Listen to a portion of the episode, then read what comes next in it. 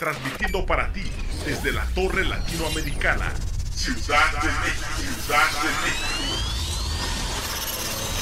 Somos Radial FM. Conciencia colectiva.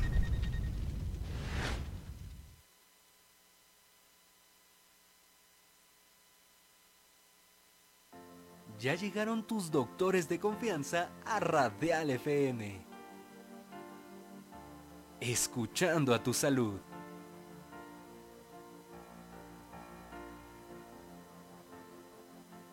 Soy Adriana Segoviano, eh, soy médico cirujano y partero, después hice la especialidad de dermatología y combino la práctica médica dermatológica con eh, la materia en la Escuela Superior de Medicina, imparto neuroanatomía.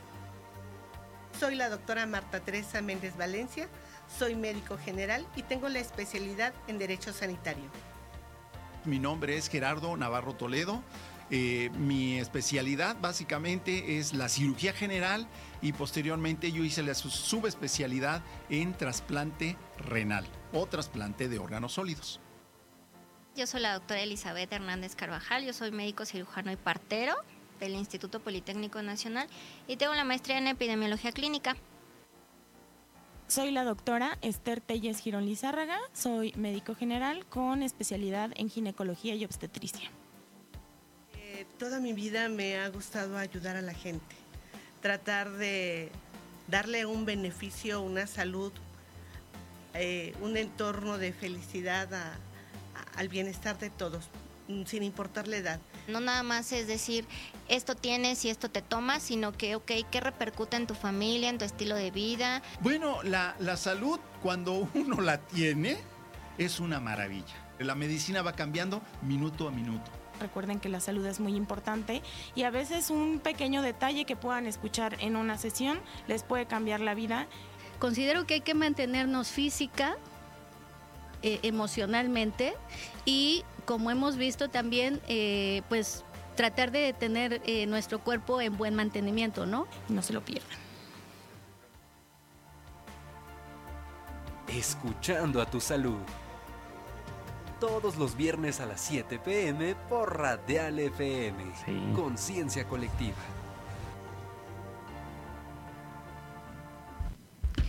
Muy buenas noches, queridos radioescuchas. Gracias por permitirnos una vez más entrar hasta sus hogares aquí en su consultorio de confianza, escuchando a tu salud. Bueno, pues hoy contamos con la presencia del doctor Ricardo Lezama Cordero. Él es especialista en pediatría, él es egresado del Hospital Juárez de México. Y bueno, pues el día de hoy vamos a platicar sobre crecimiento y desarrollo y básicamente la alimentación que deben de tener nuestros pequeños para tener ese crecimiento y desarrollo óptimo. Bienvenido, doctor. Muchísimas gracias. Hola, doctora. Gracias por la invitación.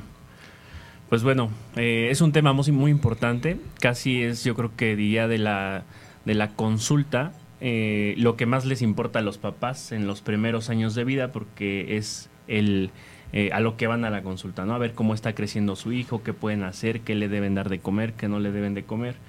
Y tristemente es algo que a veces ya al final de, de esta crianza pues, se va perdiendo, se va olvidando y ya después pues, terminan dándoles cosas que no deben, ¿no?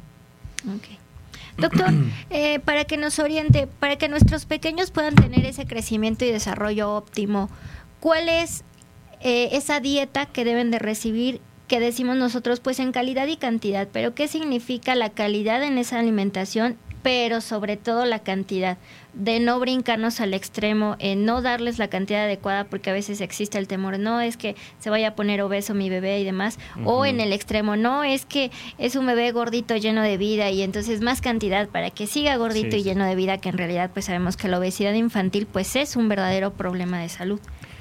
Pues creo que de inicio es eh, entender que pues muchas personas eh, son eh, eh, tienen diferente la alimentación, la entienden diferente en cuanto a calidad y, e ir quitando esos mitos que antes se tenía de que un bebé gordito era un bebé sano, ¿no? Que eso eh, hace mucho que, que ya no debe, debe de ser así.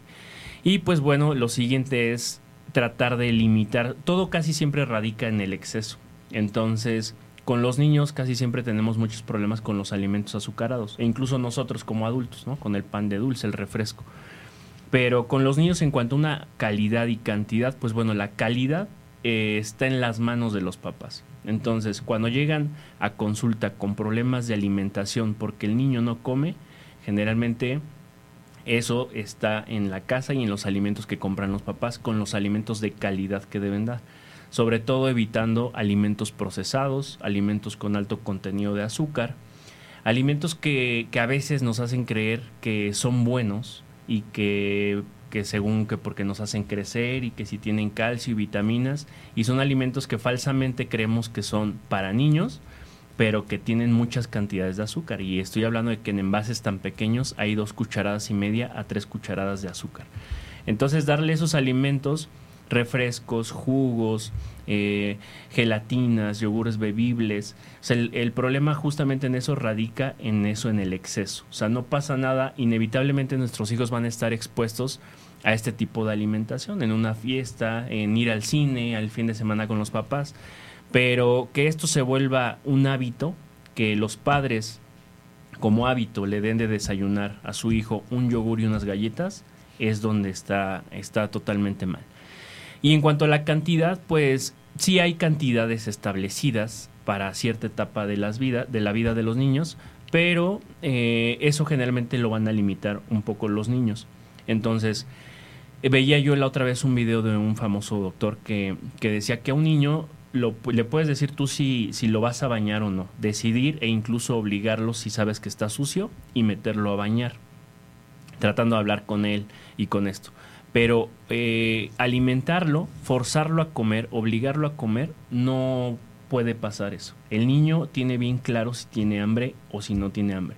Hay niños que comen cinco veces al día, que son, es que le doy su desayuno, comida y cena, y se las acaba bien, y siempre me pide entre comidas que si una fruta, que si esto. Hay niños que son así, y hay otros que comen poquito y que hacen sus tres comidas y a veces este, en la cena no tienen tanto apetito. Entonces los niños van a ir marcando y esto no quiere decir que uno u otro esté mejor alimentado, esté mejor nutrido. Hay niños que van al baño muy seguido y hay otros que van al baño una vez al día, una vez cada dos días y no pasa nada. Si esto no repercute en el crecimiento, creo que no debería de haber ningún problema. A ver si podemos poner la imagen número 3.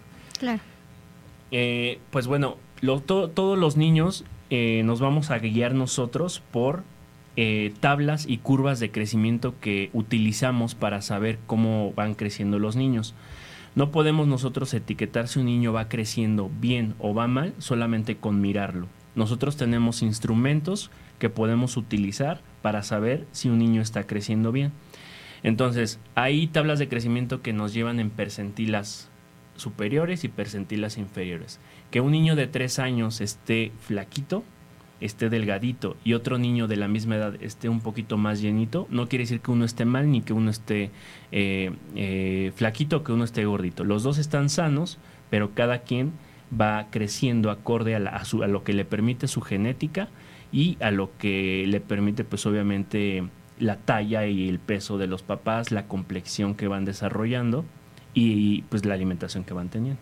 Pues sí, porque luego los papás eh, en las escuelas, ¿no? Ven a los niños y dicen, es que mi hijito es el más chiquito, es el más chaparrito, ay, no, es que el mío es el más grandote. Y entonces, eh, pero siempre que ese crecimiento sea armónico, de talla para la edad, de peso para la edad y que entre en el, en el promedio esperado, pues no hay ningún problema. La conflexión, como usted lo dice, a veces dicen, es que mi niño no crece y es el más chiquito, pero vemos la talla promedio de los papás y pues no esperamos que el niño tenga una talla eh, excesiva o eh, viceversa. También hay niños, el más alto del salón, que pues se ve, tiende a verse más delgadito y no es que, que no coma, porque a veces es que no come porque se ve muy delgadito, no, sí, pero pues su genética ya es a talla, vemos a los papás y pues el papá mide un 80, la mamá unos 75 y pues esperamos obviamente ese crecimiento, ¿no? Sí. Doctor, y durante la infancia, en los primeros, bueno, ya sabemos que la lactancia materna, ¿no? O sea, por ende, la lactancia materna es el inicio de la alimentación para todo bebé recién nacido. Hay ocasiones, hay circunstancias que por algo la mamá no puede brindar esa lactancia materna o que de algún, por algún factor esa lactancia materna es incompleta. ¿Cómo se debe de complementar esa alimentación desde los primeros meses de vida? Ok, pues bueno, sí, el crecimiento y el desarrollo es justamente desde, desde que nacen. desde antes de que nacen con una buena alimentación con, los padres, con la madre principalmente. Y sí, ya ha llegado el nacimiento, lo más importante eh, también que tienen que entender eh, todas las mamás, todos los papás, es que la lactancia materna es el mejor alimento que le pueden ofrecer a sus hijos. Hay pocos casos en los que no se puede lograr una lactancia materna completa por decisión o por alguna circunstancia y en este momento es cuando entran las fórmulas de alimentación. Eh, de estas fórmulas de alimentación, pues realmente eh, es funcionan como una leche materna. O sea, lo único que debe de comer un bebé hasta los seis meses es leche, ya sea leche de fórmula o leche materna. O ambas. Eh, o ambas, ¿no? Una alimentación mixta. Sería eso principalmente. Antes no nos ayudan las probaditas, antes no nos ayuda a darle de comer esto eh, o lo otro, probaditas que si se le antojó, que si la abuelita dice, que si los test, nada de eso. Los bebés solamente deben de tomar leche los primeros seis meses de vida. No agua, no test, porque también justamente eh, eh, la desnutrición empieza a ocurrir cuando se empieza a alimentar con agua. En, en situaciones donde hay mucho calor, donde hay creencia de que el bebé tiene sed, en lugares donde hace mucho calor empiezan a ofrecer agua pensando que lo van a le hacen un bien al bebé y no es así. El bebé necesita leche. Para hidratarse la leche tiene agua y así se debe de hidratar. Si nosotros empezamos a ofrecerle agua antes de los seis meses vamos a hacer que pierda tomas. Él se va a sentir con su pancita llena y ya no va a querer leche no va a pedir leche y se va a perder de tomas de tomas nocturnas tomas durante el día no se va a alimentar y va a empezar a bajar de peso. O sea, se va a llenar pero de agua, literal. Exacto. Es que a veces, pues como padres de familia queremos repetir el patrón. Eh, me ha tocado en ocasiones que me dicen, es que el niño tiene cuatro meses o cinco meses, pero como lo sientan a la hora de la comida en la sillita, y es que la hermanita estaba comiendo frijoles, sopa, al niño se le antojó y entonces le no es cierto, o sea, al niño no se le va a antojar alimentos que en ocasiones hígado me ha tocado, hígado de res que le dan a los bebés de tres, cuatro meses, o sea, en lo absoluto, un bebé después de los seis meses ya podemos incursionar. ¿Con qué tipo de alimentos iniciamos esa lactación, doctor? Muy bien, esa alimentación complementaria debe de iniciar a los seis meses y los alimentos con los que se debe de iniciar, que también antes eh, existe este, esta pues mala eh, como tradición de iniciar con frutas y con verduras nada más. No debe ser así. Los, los bebés a los seis meses tienen riesgo de presentar algo que se, que se llama anemia del lactante, que es una deficiencia de hierro y de zinc. Para que esto no pase, deberíamos de iniciar la alimentación complementaria con alimentos ricos en hierro y en zinc.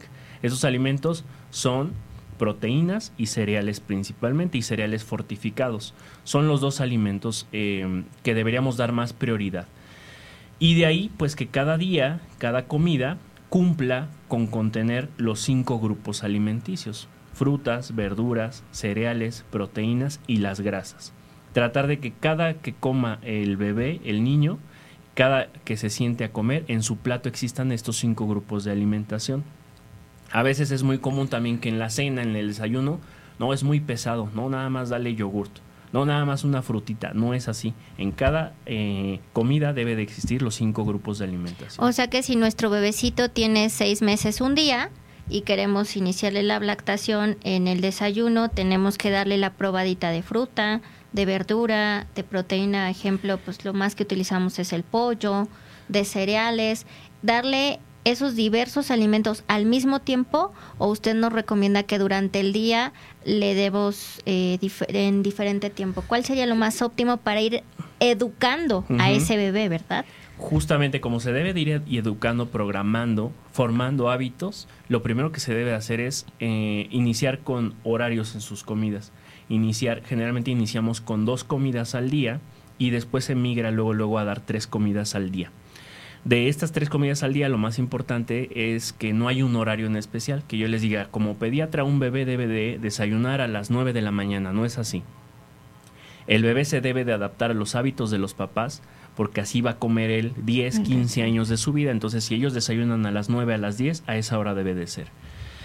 Eh, eh, en cuanto a los alimentos, antes existía eh, una regla famosa que era la regla de los tres días para dar un alimento tres días seguidos e ir integrando poco a poco. Esto también ya no, no es así.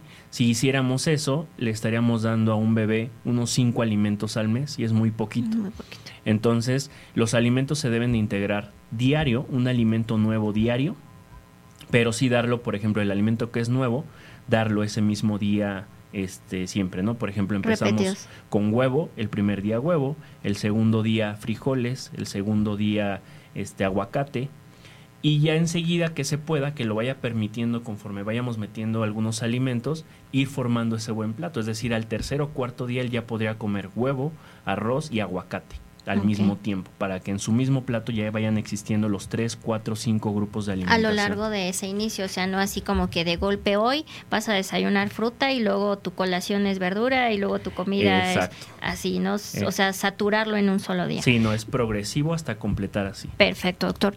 Y dentro de nuestros usos y costumbres eh, de frutas, verduras, proteína, ¿cuáles sí o cuáles no? ¿O cuáles tenemos que esperar hasta cierta edad? Eh, también justamente antes existía esos mitos, ¿no? De que los alimentos potencialmente alergénicos, que era el huevo, frutos rojos, eh, cítricos, cacahuates, nueces, mariscos, pescado, esto generalmente lo limitábamos a empezar a dar a partir de después del año de edad.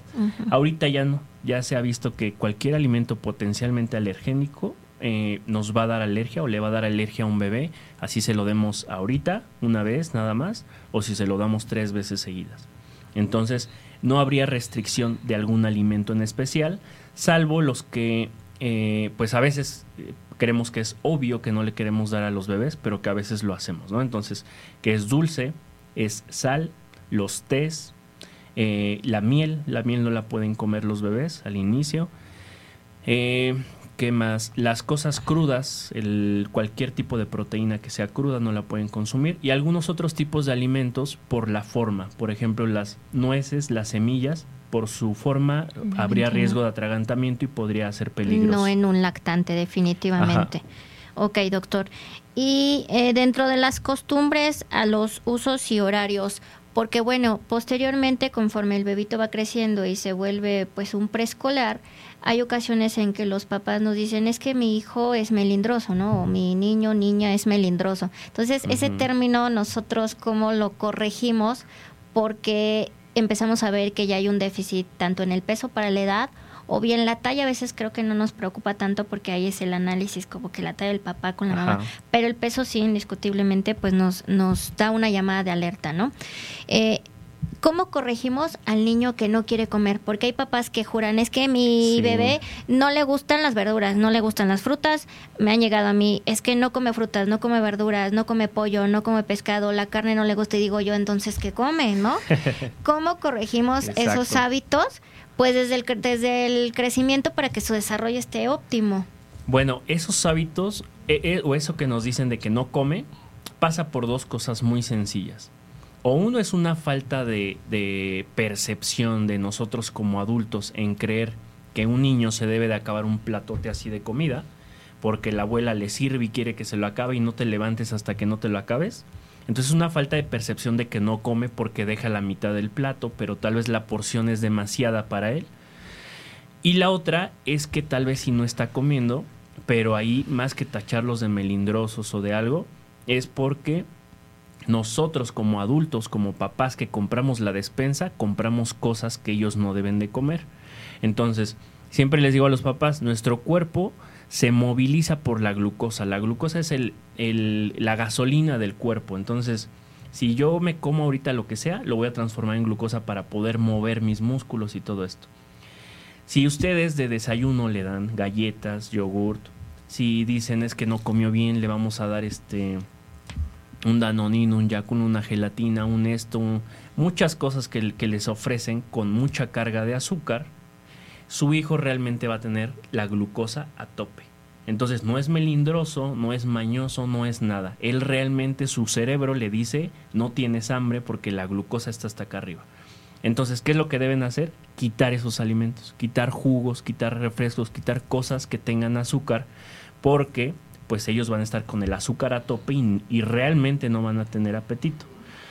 Entonces, eso es básicamente, es, con los problemas con los que más se batalla. Hay problemas reales de alimentación, que son niños que se les llama picky eater, que no comen porque tienen algún trastorno de neurosensorial, que por alguna razón algo de la alimentación les parece malo, les parece incómodo y sí rechazan alimentos. Entonces, eso sí deben de tenerlo presente y saber que este, puede existir, pero son raros los casos. O sea, lo común es, son fallas en, en los hábitos de, los padres para alimentar a los niños. En algunas condiciones, ya que lo menciona doctor, ciertas enfermedades propias de, de los niños, por ejemplo, acaba de pasar el día internacional de la parálisis cerebral, ¿no? O sea, en ciertas condiciones de estos niños que ya no tienen obviamente un crecimiento, un desarrollo acorde a lo que debieran, ¿cuál, de, cuál podría ser? Porque luego muchos papás tienen la duda de los suplementos, ¿no? Algunos suplementos por ahí que están muy famosos por mencionar una marca comercial que es Pediasure, eh, algunos ya sea en presentación polvo, en presentación bebible, que, que, que sienten que a los niños les falta vitamina, ¿no? Y entonces los quieren suplementar cuando están en alguna condición especial. ¿Qué nos dice usted al respecto? De eso que quede claro eso, que esos suplementos solamente se utilizan en condiciones donde realmente eh, puede existir una falla en la nutrición, o sea, una falla real en que el niño no puede absorber problemas, cirugías eh, eh, de intestino, intestino corto que no absorben bien los nutrientes y que les hace falta algún suplemento real niños, como ya lo mencionaron, de, con parálisis cerebral infantil que difícilmente se pueden alimentar adecuadamente. En esos casos podría valer la pena alguno de estos suplementos. Y siempre, obviamente, como son eh, medicamentos bajo prescripción médica. El resto de, los niños difícilmente puede existir alguna deficiencia de vitaminas o que un niño se desnutra ahorita aquí. O sea, sí podría existir en zonas muy rurales, eh, muy marginadas, o en zonas ya muy, este, que de verdad difícilmente un niño pueda probar una fruta o una verdura. Pero donde se, acceso. donde se tiene el acceso, difícilmente un niño está desnutrido y difícilmente va a requerir de alguna vitamina para eso, porque no las van a necesitar. Y muchos de los alimentos, panes y cereales, pues ya vienen enriquecidos, incluso con hierro, que es una de las principales, hierro, zinc, omegas, que es lo más, ¿no? O las fórmulas propiamente. Y yéndonos al extremo, doctor, en la obesidad, porque ¿cuál es el patrón como adultos, como papás? ¿Cuál es digamos, nuestra conducta como padres de familia para que condicionemos un hijo con obesidad. Porque, bueno, a veces vemos el patrón, ¿no? O el, famosísimo cuadro de Botero que decimos, bueno, ¿cómo están los papás y hasta el perrito, ¿no? Pero a veces la realidad es que no siempre los papás están en obesidad. A veces hay matrimonios en donde los papás están óptimos, pero el niño está obeso. ¿Cuál es eh, la conducta o cuál considera usted que es eh, el error pues que estamos teniendo en la alimentación con esos niños? El error yo creo que más común, y de nuevo voy a regresar a lo mismo, es el azúcar. Es el exceso de azúcar, es la vida tan acelerada que tenemos, que es de te tienes que levantar y la mamá trabaja y el papá trabaja también y dale esto de desayunar y que se lleve esto. Y tratamos de ya comprar todo en el súper y que se lleve todo eso. Sí está probablemente asociado a estas dos cosas, la alimentación y la otra la actividad física, que también sin duda la, tecnología ahorita ya nos ha mantenido, la pandemia, eh, los índices de obesidad eh, y de problemas de alimentación en los niños se incrementaron por la pandemia porque pues obviamente no podían salir, tenían que estar encerrados haciendo, no, no haciendo lo poquito que hacían a lo mejor en el recreo, en su educación física y estar estancados ahí solamente estar comiendo, ¿no? Que también son problemas de, que pueden asociarse a eso. Otros problemas, pues bueno, son eh, parte también psicológicos. Niños que crecen con, con violencia, eh, niños que están eh, viviendo situaciones violentas, peleas entre los papás, bullying en la escuela, van a asociarse a mayor depresión, problemas de alimentación, ansiedad, que los lleva también a, comer. A veces sí piden los niños comida y no tiene sentido que ya la acepte su cuerpo problemas en los papás también que no tengan eh, una buena integración y que a veces por tratar de llenar el hueco de que no le ofrecen tiempo a los hijos, ofrecen otro tipo de cosas o no saben decir no, no saben poner límites, eh, padres muy permisivos que a todo dicen que sí y les dan todo y eso también e, es problema importante en eso. Sí, entonces definitivamente pues los azucarados, o sea, todo lo que vamos a encontrar en el súper y en la tienda definitivamente a los niños no, o sea, el lunch que incluso, ¿verdad? Hasta casi se vuelve norma oficial la etiqueta además es, le pone su plato con fruta, su agua de fruta, o sea, evitar lo menos ponerle lo empacado que sean galletitas, ni en la mínima presentación mini que sacaron las marcas por ahí, ¿verdad? que quisimos corregir el problema y pues ahora el, la galleta era así, pero ahora ya es así la azúcar, la cantidad de azúcar. De preferencia lo menos que se pueda, por lo menos no estrictamente antes de los dos años. El azúcar no la deberán de consumir los niños antes de los dos años. Y después de eso, pues moderadamente, y les digo, inevitablemente van a estar expuestos a esos alimentos, pero el problema es que no sea eh, los excesos, que no sea un hábito de siempre, siempre yo, siempre este, jugo, siempre refrescos, esas galletas que están muy muy comerciales, muy famosas, ¿verdad? De chocolate que a los niños les encanta, pero que si leemos el contenido nutricional, la cantidad de calorías que nos dan las cuatro galletitas del empaquito así, pues es tu tus kilocalorías de todo el día. Casi, casi. Exactamente. Bueno, doctor, y con respecto aquí a las preguntas de nuestro público, bueno, una mamita nos pregunta que su niña casi siempre está estreñida y cuál, eh, pues, ¿cómo podríamos orientarla? ¿Es la dieta, es la condición de la niña o qué tipo de alimentos nos están faltando? En cuanto al estreñimiento, ahí son problemas eh, que hay que establecer bien juntamente con, los papás es uno, una buena alimentación. Es decir, que no esté comiendo todo lo que acabamos de mencionar, que tenga una buena ingesta de los cinco grupos de alimentos, sobre todo frutas, verduras y una buena ingesta de agua. Agua principalmente, no jugos, no refrescos, no tés. Agua nada más. Eh, si con esto y ofreciendo en, eh, como extra alimentos que naturalmente son laxantes para ella, es decir, papaya, ciruela, que ya hicimos este, este intento por ofrecer alimentos laxantes, llevar una buena dieta y estar tomando agua, y con eso no mejora, debemos de acudir con un médico para que nos prescriba algún laxante. No es adecuado mantener a un niño estreñido porque va a ser un adulto estreñido. Entonces, desde el inicio deben de tomar medidas para eh, que no sea así. Entonces, dieta y si no mejora, ir con el médico y que mande laxantes. Pero un niño no puede estar estreñido. Perfecto, doctor. Y aquí otra mamita también nos pregunta eh, que tiene una duda sobre la vacuna de BCG, que si existe alguna condición en su bebé porque ella siente que no le hizo costra y que no le dejó cicatriz.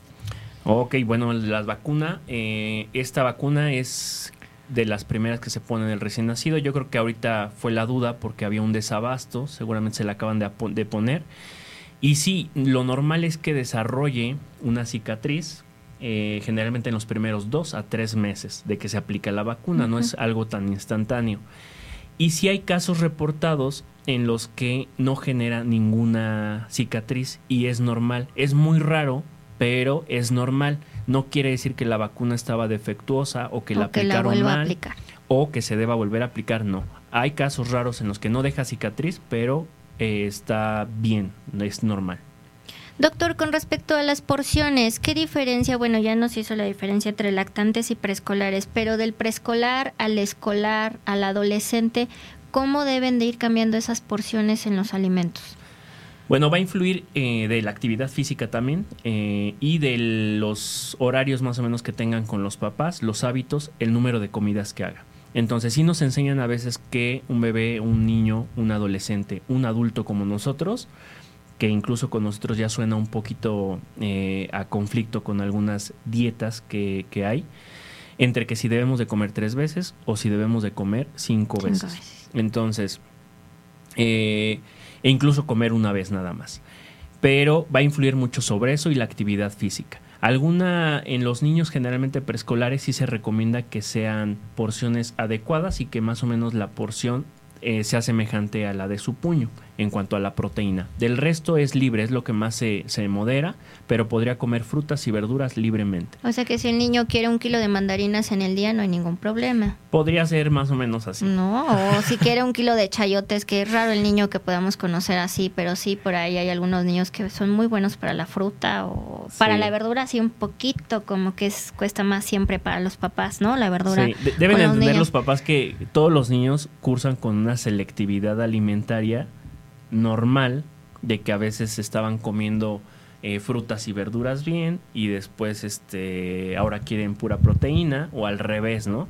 Generalmente pasa más que dejan la proteína, el pollo, la carne de res, porque se dan cuenta que esto les implica masticar, más, cansarse más, entonces les da flojera y prefieren lo fácil que es fruta y verdura. El, el, sabor, ¿no? La consistencia. Entonces es una es una este eh, alguna selectividad transitoria y ya después ellos retoman su alimentación normal. Con respecto a la alimentación, justamente por lo de los azúcares, problemas que se conllevan después al exceso, además de la obesidad, la calidad de cavidad bucal. porque no tenemos como la costumbre de que el niño va al, dentista, su limpieza y demás? ¿Cuáles eh, los cuidados que debemos de tener con la calidad bucal de los niños? Bueno, la visita al dentista debe de ser eh, recomendada principalmente a los seis meses, que es más o menos cuando empiezan los brotes de dientes, y el cepillado dental debe de iniciar cuando brota el primer diente. Entonces, los cepillados dentales ya cuando brota el primer diente, recuerden que no es con gasa, no es con un dedal, no, ya cuando hay un diente ya se debe de cepillar con un cepillo y se debe de aplicar pasta con flúor. ¿Sale? Porque a veces venden en, los centros comerciales todas estas marcas, todas las que hacen pastas de dientes, venden pastas que según que son de 6 a 12 meses o de cierta edad que no tiene flúor.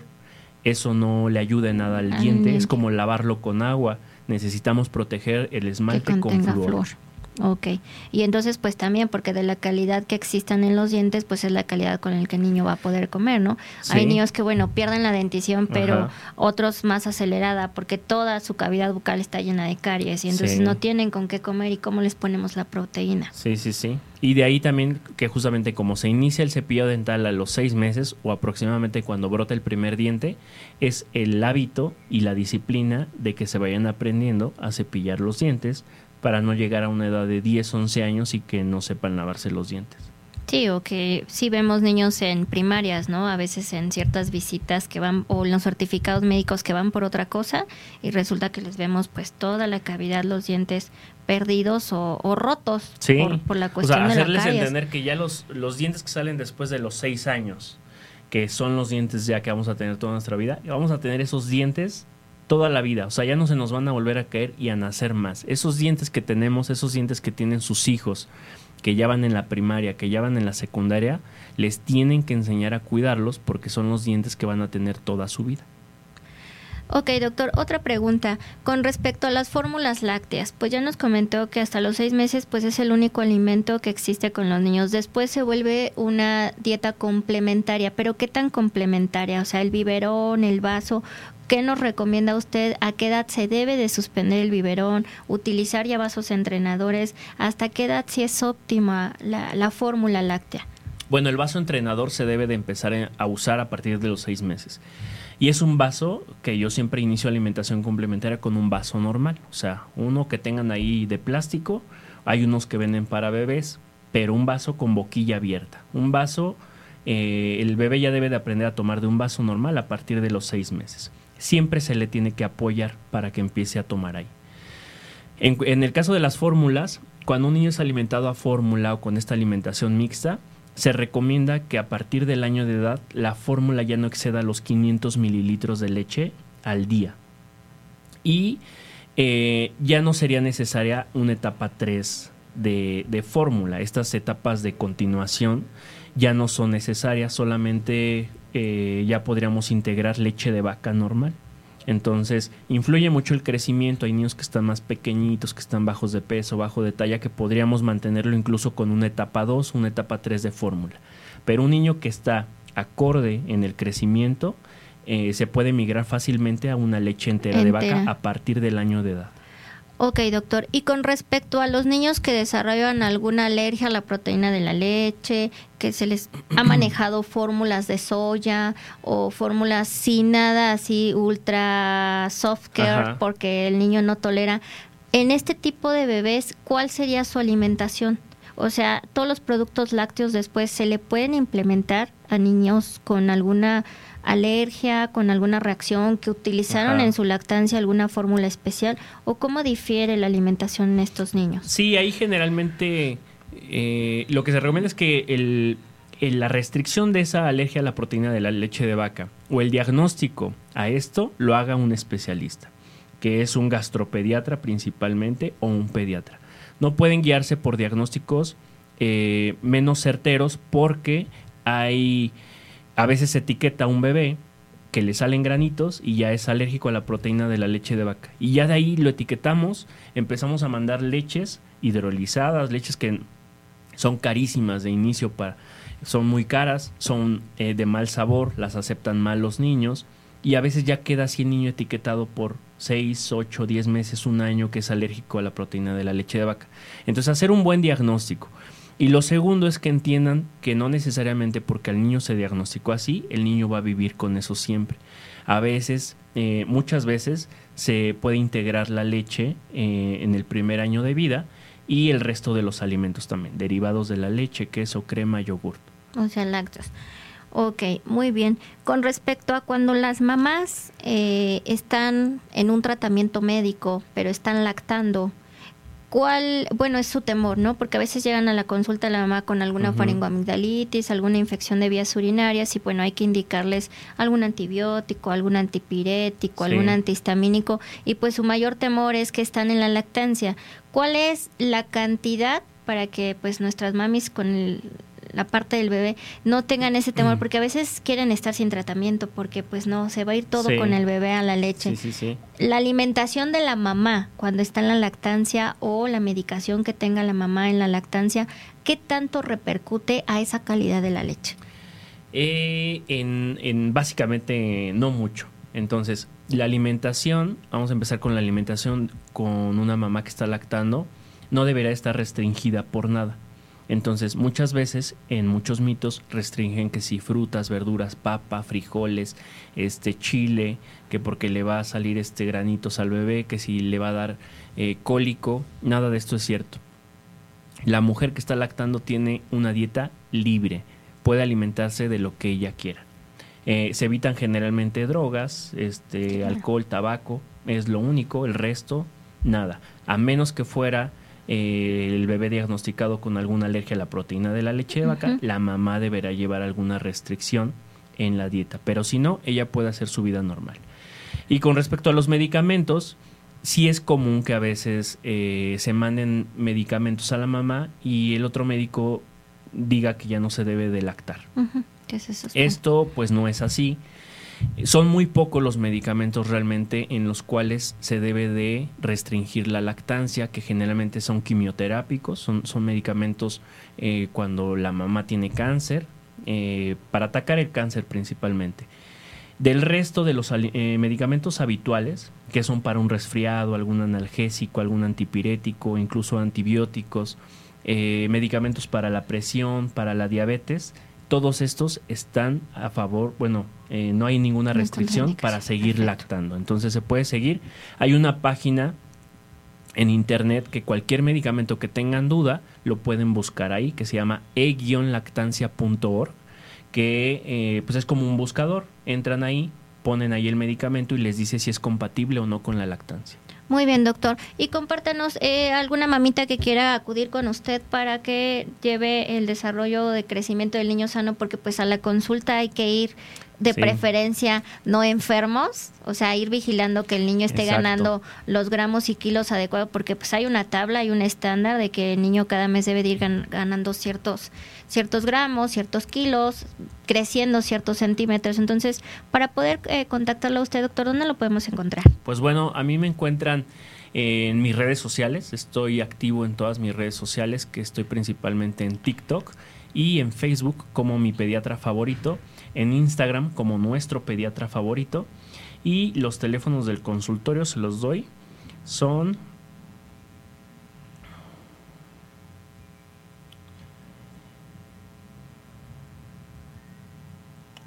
Ya voy.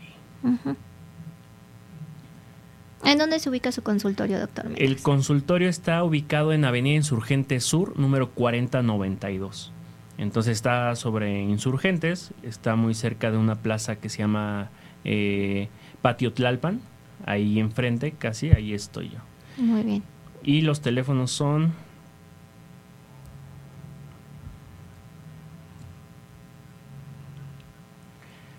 es 55 54 85 8800. Ahí es donde me encuentran principalmente.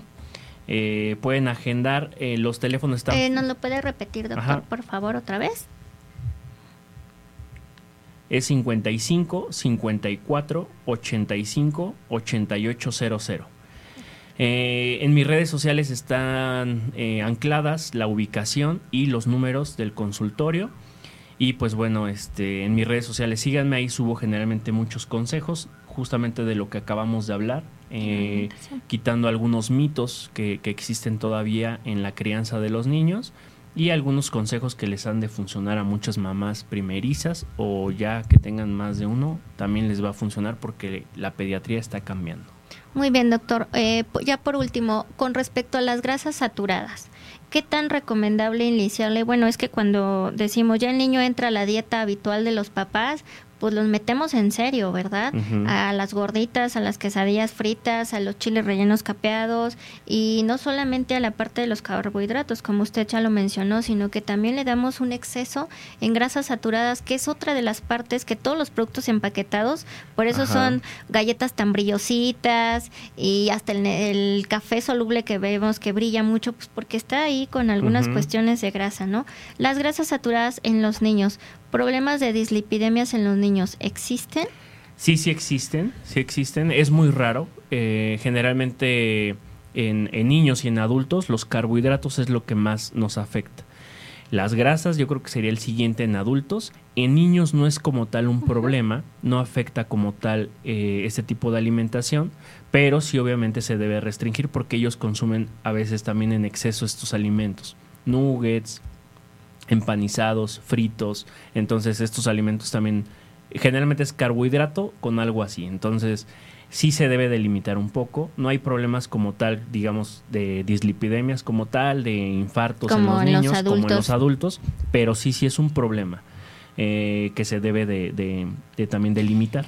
Como recomendación, doctor, porque pues a veces en las escuelas nos ayudan, ¿no? Nos solicitan que el lunch y que el lunch no debe de, incluir galletas. Hay escuelas muy, muy estrictas en esa parte que nos solicitan como padres de familia agua de sabor y demás. ¿Cuál sería de manera general la recomendación que usted nos hace para un desayuno, un lunch, una comida, una cena? Claro, esto unado pues al nivel socioeconómico de adquisición de los alimentos y también obviamente a, lo estacional, ¿no? Porque pues quisiéramos que nuestros niños comieran mandarinas todo el día, pero todos los años, ¿no? Exacto. Pero no siempre, no todos los meses es temporada. Entonces, ejemplos que usted nos pueda orientar para los desayunos, el lunch, la comida o la cena óptima en los niños para educarlos en esa parte. Sí, para cualquier tipo de, alimentación durante el día o, o lunch, lo principal es agua. Es agua natural, nada más. De lo siguiente es tratar, hacer en, el esfuerzo porque en cada comida se integren los cinco grupos de alimentación. Entonces no se vale dar nada más uno, como ya hablábamos, de que ya es muy noche nada más fruta. No, tratar de que cada comida contenga los cinco grupos de alimentación. Eh, adaptarnos, obviamente, a lo mejor yo les digo ahorita el aguacate, hay que darle aguacate, es una grasa buena, saludable pero pues aquí a lo mejor es de fácil acceso para nosotros, pero en otros países o en otras entidades no es así. Entonces adaptarse a lo que tienen ahí en la casa.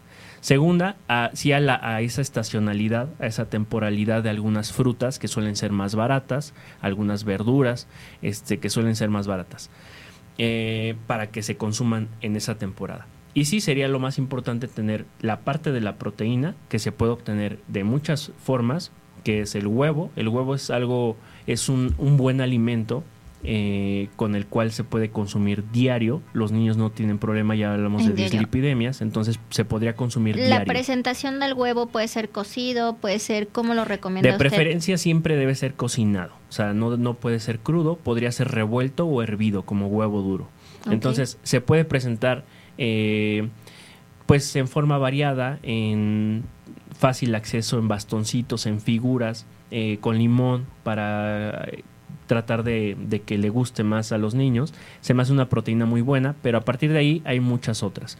Eh, carne de res, pescado, pollo. Eh, ¿Qué más? Pues hay otros alimentos que, que, ofrecen proteína, pero yo creo que eso sería lo más famoso. Tratar de mandar una porción de fruta, una porción de verdura y algún cereal los cereales, si hay galletas, si hay galletas adecuadas para que los niños consuman. ¿Nos podría pero recomendar no son, algunas?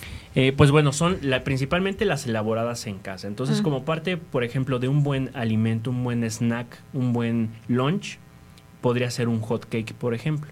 Es decir, un hot cake ya incluye la porción del cereal, ya incluye la porción del huevo y le podemos poner una fruta arriba y a lo mejor embarrarlo con crema de cacahuate. Entonces en un hot cake ya se ofrecen los cuatro o cinco grupos de alimentación. En un platito muy coqueto para que a los niños les llame la atención también. A veces pues la presentación, ¿no? Muchos de los niños decimos, es que no se le antoja, es que no quiere, pero pues sí, no somos como en esa parte la variedad, creativa o variedad de que el niño vea hasta como adulto, ¿no? Ves el plato y se me antoja o no se me antoja. Los niños lo mismo. Y lo más importante creo que aquí es el ejemplo. O sea, si tu hijo no te ve comer estas cosas saludables, él no se las va a querer comer.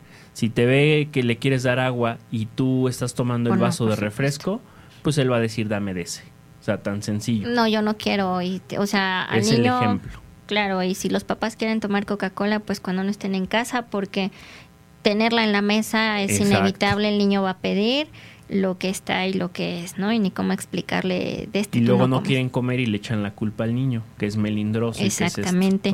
Con respecto, precisamente, entonces, como recomendación, doctor, los niños pueden distraerse en la alimentación, como usted nos dice, o sea, si les damos la golosina, si de camino a la escuela les compramos algo en el trayecto, les damos el dulce, les damos eh, la nieve o lo que a veces, ¿no? Afuera de la escuela venden, pues evidentemente cuando el niño llega a la casa y ya queremos darle pues la sopa, el pollo, el cereal, la no es que ya no tenga hambre o esté melindroso, simplemente ya le sustituiste esa ingesta calórica. Entonces, evitar distraer al niño con alimentos ni de premio, porque pues luego en las escuelas por ahí, ¿verdad? Que los niños hicieron la actividad o para que estén ahí sin darles mucha lata, les ponen las gomitas, las papitas, los chicharrones y pues ahí los niños no se comen ya el sí, ¿no? A veces ni, ni con una buena alimentación se trata de, de, interferir con su ritmo habitual de, de, comida. Es decir, si un niño está comiendo tres veces al día y a veces dejan el desayuno y dice la mamá, no, pues ahí déjaselo, ahorita se lo acaba. Y se van a jugar, regresan y pican, y se van y ven la tele y regresan y pican otro poco, y va a llegar el otro turno de comida y no va a querer comer porque él va a seguir recién alimentado y pues es obvio que no va a querer comer. Con el tiempo que tardamos en dar una porción, o sea, una sesión de comida, porque pues hay niños que la papilla una tras otra, pero hay otros que hay que el avioncito y da 10 vueltas el avioncito y son dos horas. ¿Cuál es el tiempo adecuado para que estemos con ese bebé, con ese niño en esa sesión de alimentación? Lo normal o lo que se recomienda es que sean 30 minutos. 30 minutos y ya no debería de haber comida. Entonces, generalmente con los bebés, eh, esa, el interés por la comida se acaba antes, 10, 15, 20 minutitos y ya el bebé está jugando y ya no está comiendo. Pero hay otros niños que sí se sientan 30, 40 minutos, una hora y están ahí piqui viendo la tele. Entonces, otra de las cosas importantes es que para que este tiempo se trate de respetar, es evitar que eh, se distraigan, evitar distractores, evitar que estén jugando, evitar que estén con el teléfono, con la tablet, con la pantalla. Entonces, esto por dos cosas. Uno, eh, se, se concentran más en estar comiendo, ven lo que están comiendo, ven los colores, identifican que le gusta más, piden más de algún alimento. Y la otra es porque evitamos el riesgo de algún accidente. Entonces, cuando están comiendo hay más riesgo de atragantamiento porque están viendo algo divertido en la pantalla, están comiendo, les da risa y en ese momento respiran y el alimento obstruye la vía aérea. Entonces, por esas dos situaciones no debe haber distractores en la alimentación y que también es algo común que en cualquier restaurante que vamos ahorita tienen al niño sentado en la mesa con la pantalla enfrente.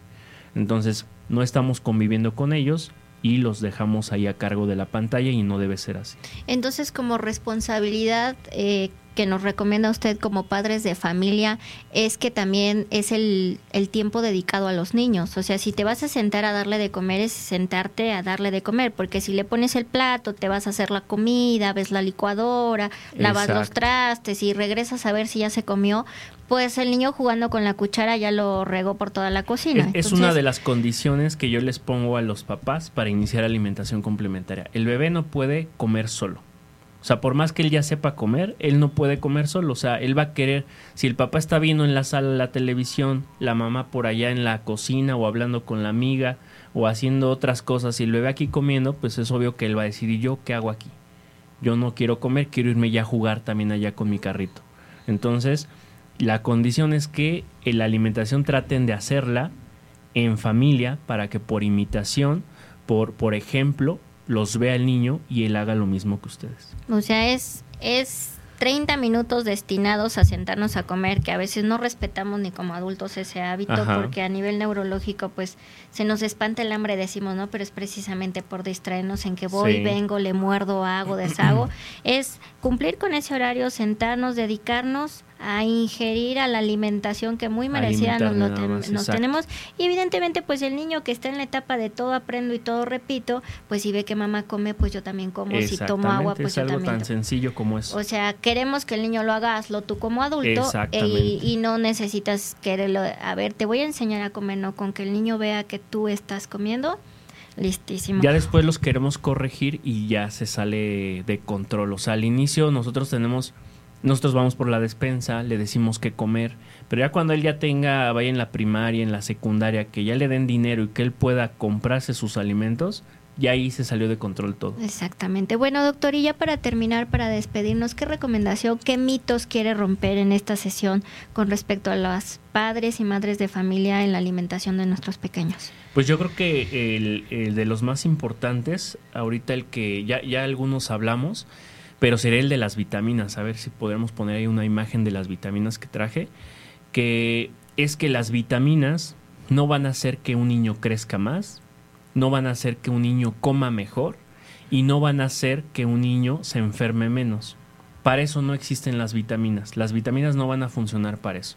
Entonces ya habíamos hablado que en la actualidad y aquí donde estamos es difícil que a un niño le falten vitaminas. Las puede encontrar fácilmente en una fruta, en una verdura, y a veces es lo que llegan pidiendo los papás. Es que mi hijo no come, no le, le hacen falta unas vitaminas. Es que mi hijo no crece. Le... No, no, no, no, no. Las vitaminas no son para eso. Y no son de automedicación, porque es tradicional que los papás... Ahí viene el invierno y las gomitas y que vitamina C, o sea, sí tiene su función como antioxidante la vitamina C, sí tiene alguna acción eh, específica, pero se tiene todo medicamento, se tiene que indicar por un médico que exista una deficiencia para que se manden alguna vitamina en especial. Pero sí a veces incluso desde recién nacidos les mandan sus vitaminas, que sus vitaminas A, C y D, hierro y todo, y esto es medicamento, o sea, va a irritar la panza, va a estreñir, va a causar algún efecto no deseado en los bebés y ya por así son recetas y ya nació un bebé, dale vitamina, dale vitamina y todo. Y esto no, y que las gotitas y que después las gomitas y, y demás, ¿no? Entonces, olvidémonos, las vitaminas ya están en los alimentos, ya está en la tortilla, ya está en el frijol, ya está en el pollo, ya están las verduras, ya no neces a menos que nuestro pequeño curse con algún trastorno muy específico, se le indicará un suplemento. Exactamente. Así debe pues muchísimas gracias, doctor. Eh, valiosísima su aportación el día de hoy. Y pues muchísimas gracias también a ustedes, Radio Escuchas. Esperemos que pues la sesión de hoy les haya servido, les haya sido de gran utilidad, de gran orientación, de ayuda, de apoyo para que pues en nuestras casas eh, pues corrijamos ciertas conductas, ¿verdad? Porque en realidad son costumbres en las que arrastramos a los niños para que después pues se conviertan ya sea niños con una malnutrición, con una deficiencia, con un trastorno alimentario o bueno, hasta con la obesidad infantil que es ya un problema problema muy severo. Muchísimas gracias, pues no olviden que tienen una cita aquí en su consultorio de confianza, escuchando a tu salud el próximo viernes a las 7 de la noche. No se lo pierdan. Bonito fin de semana y pues saludos a nuestra pan del programa, Bárbara Sofía, y a todos los que nos permiten entrar a sus hogares. Gracias.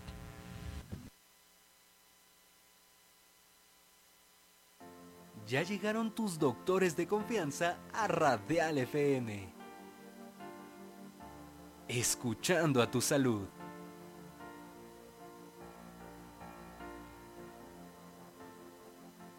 Soy Adriana Segoviano, eh, soy médico cirujano y partero, después hice la especialidad de dermatología y combino la práctica médica dermatológica con eh, la materia en la Escuela Superior de Medicina, imparto neuroanatomía.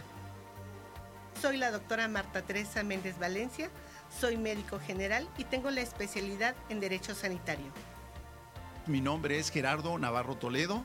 Eh, mi especialidad básicamente es la cirugía general y posteriormente yo hice la subespecialidad en trasplante renal o trasplante de órganos sólidos. Yo soy la doctora Elizabeth Hernández Carvajal, yo soy médico cirujano y partero del Instituto Politécnico Nacional y tengo la maestría en epidemiología clínica. Soy la doctora Esther Telles Girón Lizárraga, soy médico general con especialidad en ginecología y obstetricia. Eh, toda mi vida me ha gustado ayudar a la gente, tratar de darle un beneficio, una salud, eh, un entorno de felicidad al bienestar de todos, sin importar la edad. No nada más es decir, esto tienes y esto te tomas, sino que, ok, ¿qué repercute en tu familia, en tu estilo de vida? Bueno, la, la salud, cuando uno la tiene, es una maravilla. La medicina va cambiando minuto a minuto. Recuerden que la salud es muy importante y a veces un pequeño detalle que puedan escuchar en una sesión les puede cambiar la vida. Considero que hay que mantenernos física, eh, emocionalmente y como hemos visto también, eh, pues tratar de tener eh, nuestro cuerpo en buen mantenimiento, ¿no? No se lo pierdan. Escuchando a tu salud. Todos los viernes a las 7 pm por Radial FM. Conciencia colectiva.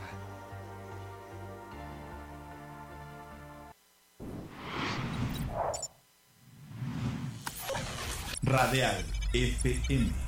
Conciencia colectiva.